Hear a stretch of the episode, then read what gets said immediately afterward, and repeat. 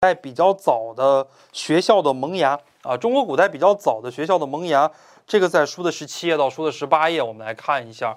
呃，一个呢叫做祥啊，这个祥的话，我们看这个呃造字法，我们也可以看得出来，对吧？这是一个什么呀？这是一个房子嘛，对吧？安得广厦千万间，广和厦都是房子的意思。然后房子里边呢是养的是羊。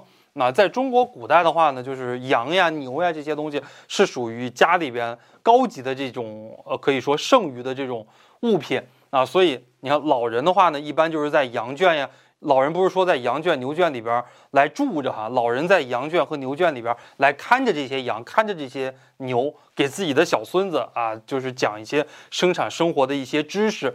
比较早的话呢，这个祥是一个养老的场所，哎，老人在里边看着自己的孙子呀、孙女呀、外孙呀，哎，给他们来讲，对吧？这个以后你出去打猎，什么样的这个野兽，哎，你不能打，你爸爸当年就被那个野兽给吃了，哎，什么样的果子啊，给自己的孙女传授经验，那个你不能吃啊，你如果吃了之后就中毒了，对吧？你奶奶当年就那被那个东西给毒死的。什么样的果子呢？比较好吃，比较甜，哎，就传授这样的一些经验。一开始呢是一个养老的场所，后来的话呢就演变成了学校，这个叫祥。还有一个呢是序，序的话我们可以看这个造字法，它是跟这个它序啊也是一个广里边一个房子，哎，下边的话呢这个字是跟矛很像，我们说那个剑那个东西啊，矛盾矛盾，哎，是跟那个剑很像，所以说呃序者射也，最早就是那种射箭的地方。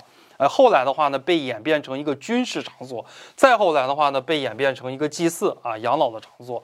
这是我们说到的序。还有一种呢是校啊，校的话以前就是呃训练马以及养马的一个地方。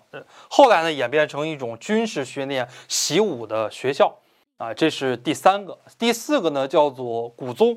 古宗的话呢是贵族学习礼乐的地方。哎，慢慢的话也演变成这种呃。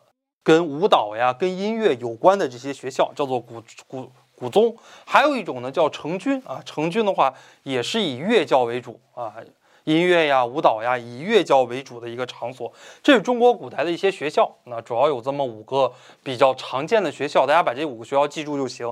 在我们考研中呢，有的时候呃经常出一个名词解释，呃，古宗呀，啊，比方说祥呀、序呀。